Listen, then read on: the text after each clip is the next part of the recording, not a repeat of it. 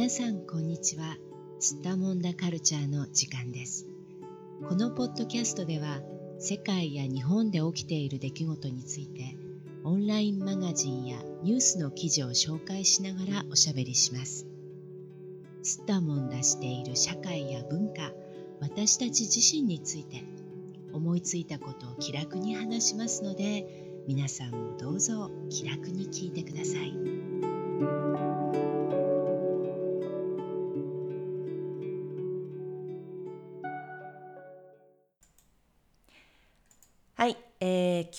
はウィキペディアを元にしておしゃべりしたいと思いますが今日のテーマは森林浴です。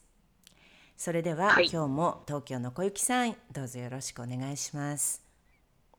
はいお願いします、えー、森林浴というとですね今あのまあ日本語の森林浴という言葉も実は一部の人の中では知られるようになってきたんだと思いますがまずはあの説明からねちょっとしてみようと思いますが森林浴とは。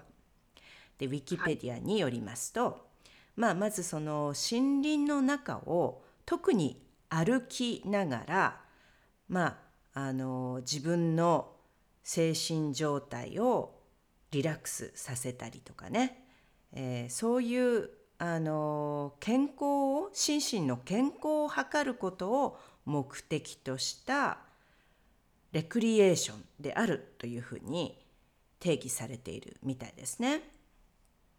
はい、はい、でまあ当然森の中っていうのは空気がね澄んでいてでまああの森独特の香りですね。この香りを嗅ぐことででさらにあのリラックス効果もあってであの研究の結果ではそれがあの具体的に気持ちの問題だけではなく本当にその実際心身にね、まあ、体の方にも作用するということが、まあ、証明されているというふうに、えー、書いてあるんですがちょっとじゃあ最初のところからね見ていきながらおしゃべりしてみようと思います。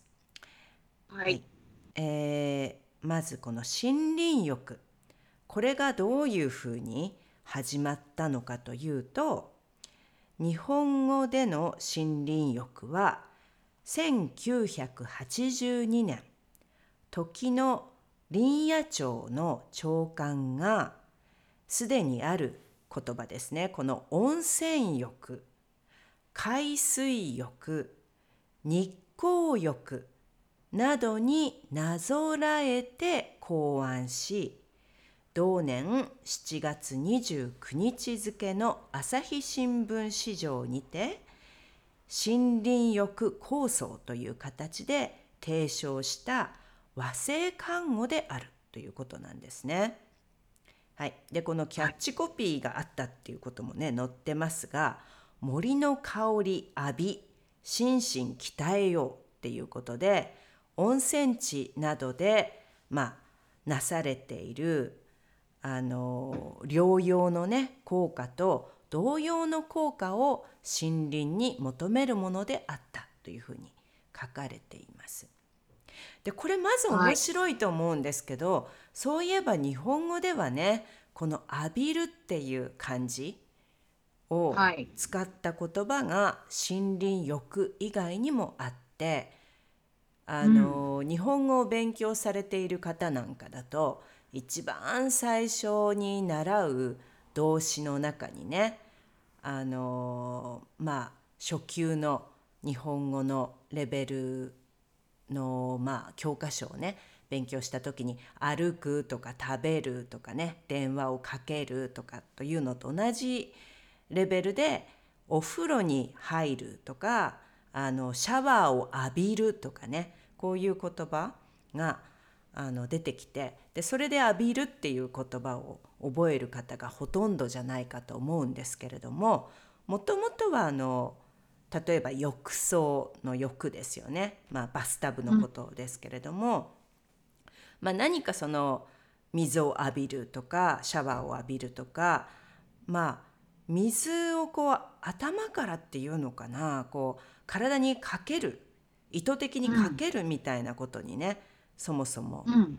由来してるんですよね。そうですね。うんはい。うん、でまあこれが温泉に行く場合には温泉浴っていう、まあ、温泉に入ることをね温泉浴と言って、で海に入ることを海水浴と言ってで今度は日光ですよね日の光を浴びることを日光浴というふうにすでに使われていたんですよね森林浴っていう言葉が生まれる前からね。はい。ね、だから歴史として見てみると実はこういう海水浴とか日光浴っていう言葉の方が古かったのね森林浴っていう言葉よりね。うん。そうですね。うん小さい頃から意外と海水浴うんは、日光浴はもうね、使ってますよね。うんまあね。そうですよね今でこそやっぱりあの日の光をね直射日光を浴びるっていうことは皮膚に悪いとかね皮膚がんをあの引き起こす原因というふうに考えられてだいぶあの皆さん気をつけるようになりましたけど昔はそういう発想なかったですからね。そうう。んね日光を浴びた方が健康になる？そうですよね。みたいうんうんな考え方がありましたようんね。うんはい、逆に言うと今はこの日光浴っていう言葉がもう死語になりつつあるかもしれないですよね。うん。だからこそ森林浴なのかもしれません。うんね。まあこれにまあ1982年ですからね。まあもうちょっと前の話ではありますけれども今はどちらかというともう森林浴の方がね世界的にもまあよく知られるようになってきたんじゃないかっていうことですけれども、でこの背景なんですがじゃあどうしてその世界的にねこのまあ森林、まあ、次の項目で森林セラピーっていうのが載ってますけれどもどうしてこれがあの浸透してきてるのかっていうことですがこの科学的エビダンスを持ったって書いてあります。まあ、科学的な根拠を持った森林浴っていうものが、森林セラピーという名前で、まああの学会とかでね発表されたんですね。うん。うん、で、まあ、2005年には森林セラピー研究会というのが森林セラピー森林セラピストとかっていうことで、まあ、これをあの商標登録してるって書いてありますからね、うん。うん、もうこういう言葉をねあのすでに登録してあるっていうことで。で、えーこのあと中国語と韓国語についても書いてありますけれども中国語の方では、この和製漢語をそのまま導入した森林浴という漢字を使われていて読み方だけをね、中国語に変えているようですね。で同様に韓国あの朝鮮語でも、えーハングル化した言葉をそのまま用いているということです。でで海外ではこれがあのまあ日本医科大学の李慶医師ですね。この方が、あの2018年に書かれた本があって「森林浴」というねタイトルで本を出されていて出版されていてでこれがあの英語でまあフォレスト・ベイティングっていう名前になってんのかな。でまあこれがあの他の国の言語にもいろいろと訳されていて現在でははい36カ国地域で出版されているっていうことなんですね。うん。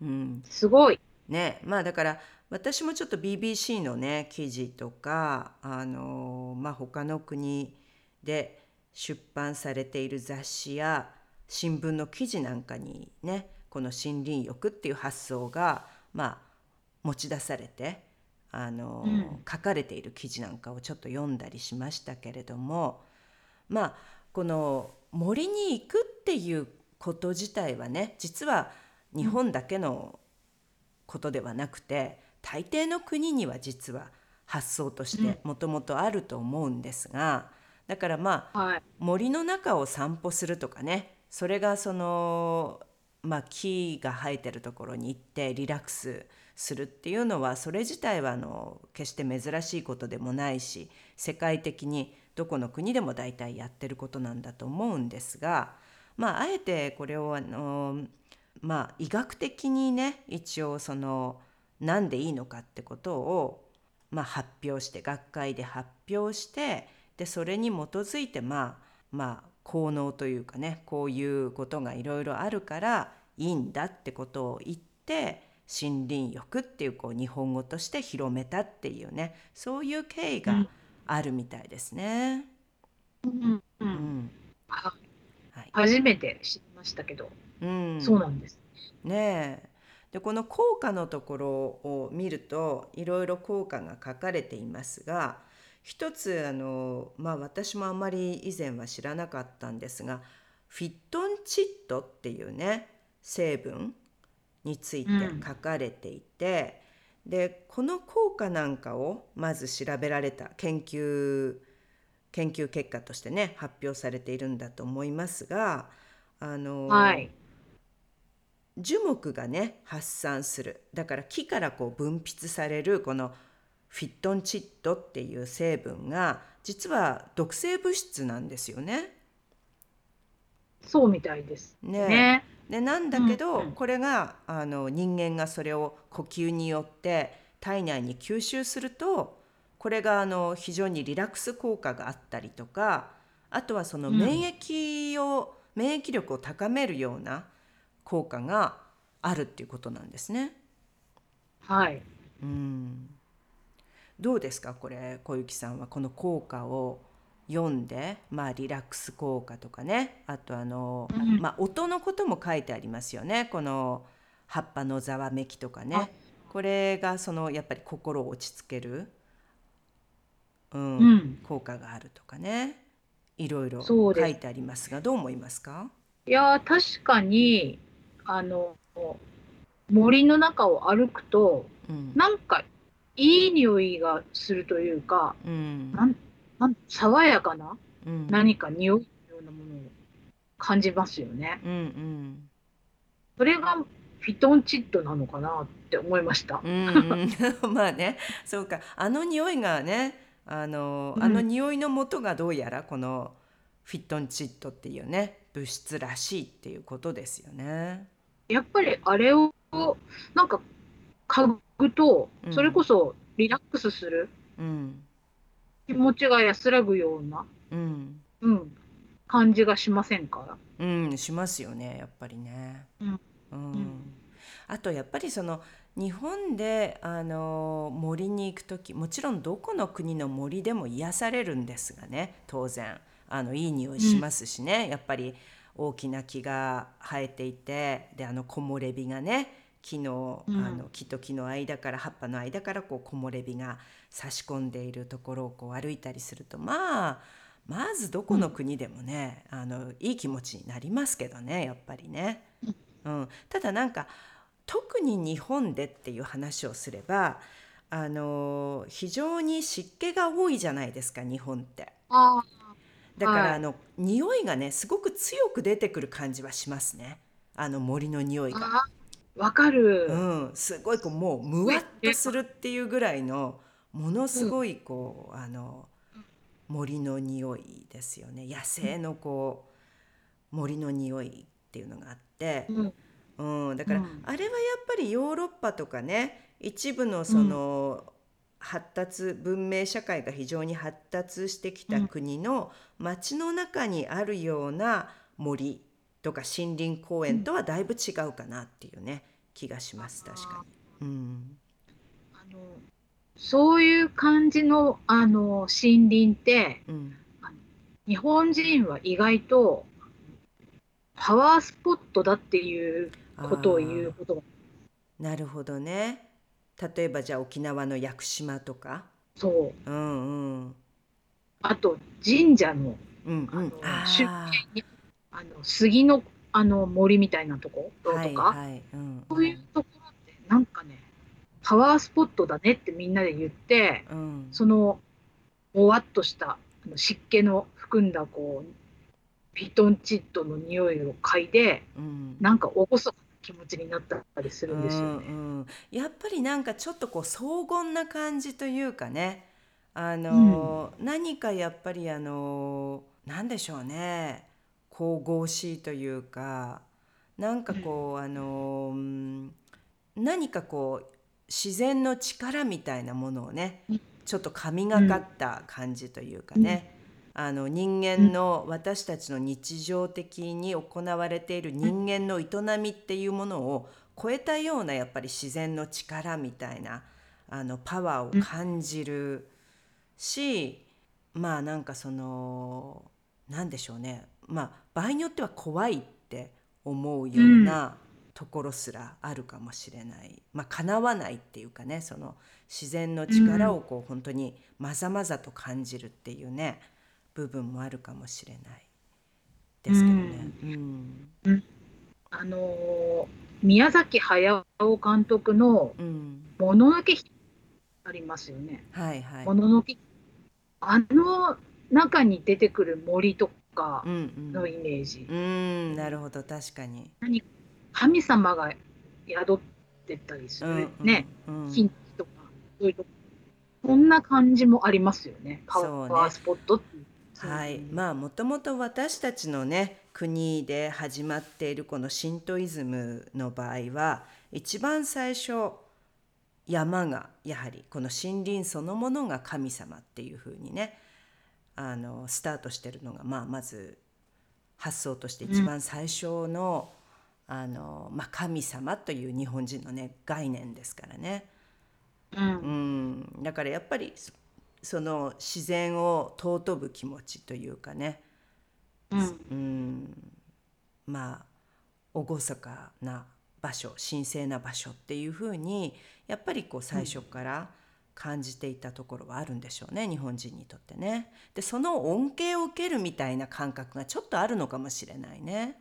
そうそううんそういう感じですようね。ん、だからこうちょっと厳かなね気持ちっていうか何かね、うん、そういうところがお寺の中をこう歩くのとちょっとね、まあ、神社の中に足を踏み込むのと、まあ、神社の中っていうかやっぱり森林そのものがね神社うん。とまあ一体化しているわけですから基本的にね。だからやっぱりその厳かな場所っていうふうに捉えているのかもしれないね最初からね。なんかねあの、うん。清められる感じですよね。うんうん。そうね。確かに。お風呂もそうだけど。うんうん。何か浴びることで清められる感じ。うんそうですね。体、心も体もね浄化される清められるっていう感覚があってだからこの欲っていうねあの水を浴びるの欲っていう漢字をね使うんだと思いますけどどうですか？この浴びるっていうあのことについては何かあの思うところありますか？小雪さん。うん。もう感覚としては今おっしゃった通りですようね。ん何か頭からこう何かをこう全身にかかけられるというか、うん、やっぱり浴びるっていうことですよね。そして流されるっていうね。なんかこう悪いものとかね、体に良くないものはこう流し去るっていうね。そういう印象なのかな。だから日本人にとってやっぱりそのベースはお風呂にあるんですかね。どうなんでしょうね。うん、あの昔のお風呂？うん。あの今みたいにお湯をためて入るようになったのって江戸時代ぐらいかららしいんですようね。ん、なるほど。でその前まではあの蒸し風呂うんうんだってうん。だから蒸気をあの浴びるんですよね。あの体中浴びるサウナみたいなそうかそうか。